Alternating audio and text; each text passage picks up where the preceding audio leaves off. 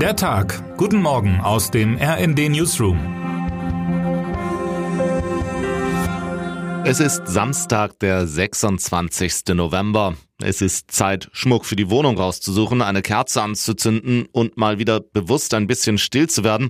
Morgen ist erster Advent. Advent? Den traditionellen christlichen Terminplan hat heute längst nicht mehr jeder auf dem Zettel. Der Black Friday ist für viele längst wichtiger geworden. Kommerz und Konsum, klagen die Kirchen seit Jahrzehnten, hätten aus dem Advent, der früher mal als Zeit wachsender Zuversicht zelebriert wurde, eine Phase wachsender Anspannung gemacht. Im Advent, da kommt das Licht, nur die Erleuchtung folgt meist nicht, spottete in einem norddeutsch schnoddrigen Reim der Flensburger Heimatdichter Bernd Sieberichs. In diesem Jahr allerdings könnte es erstmals seit langem wieder etwas anders sein, tatsächlich ein bisschen besinnlicher als sonst.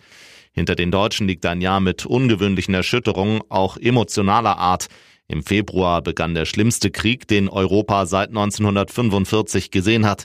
In den Monaten danach erhob sich die größte Teuerungswelle seit 40 Jahren. Regierung und Opposition stritten in schrillen Tönen, ganze Zweige der Wirtschaft wähnten sich auf dem Weg in den Ruin. Und nun stellen viele erleichtert fest, ganz so schlimm wie es zwischendrin mal aussah, kommt es nun wohl doch nicht. Pünktlich zum Advent gibt es sogar eine ganze Reihe von Nachrichten, die Anlass bieten zu neuer Zuversicht. Hier eine kleine Auswahl. Die Bundesregierung hat die Deckelung der Preise für Gas, Fernwärme und Strom auf den Weg gebracht. Viele Privatleute und Firmen schützt dies vor einem Absturz ins Bodenlose. Ein von vielen als quälend empfundener politischer Streit über den richtigen Weg durch die Krise, der monatelang die Talkshows dominierte, ist vorbei. Bundestag und Bundesrat haben gestern auch endgültig grünes Licht für das Bürgergeld gegeben. Es wird das bisherige Hartz-IV-System ablösen. Die Regelsätze werden zum 1. Januar 2023 um 50 Euro steigen. Ein Zeichen der Solidarität in schwieriger Zeit. Benzin und Diesel sind in Europa plötzlich so billig wie vor dem Ukraine-Krieg, weil die Covid-Krise in China die weltweite Nachfrage fallen ließ. Deutschlands Bruttoinlandsprodukt, das man schon im Sinkflug sah, ist im dritten Quartal in Wirklichkeit gestiegen, und zwar um 0,4 Prozent. Fachleute sagen, Urlaubsreisen werden nachgeholt und die deutschen Konsumenten trauen sich wieder in Kneipen und Restaurants.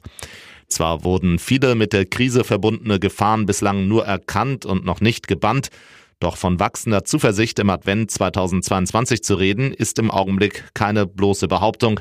Es hat sich nach vielen wirren Monaten etwas messbar gedreht im Land. Termine des Tages.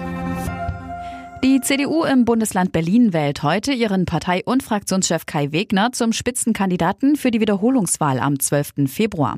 Um 10 Uhr tritt auch der Bundesvorsitzende Friedrich Merz vor die Delegierten. Die Linke in Thüringen entscheidet heute über die Nominierung von Ministerpräsident Bodo Ramelow als Spitzenkandidat für die Landtagswahl 2024.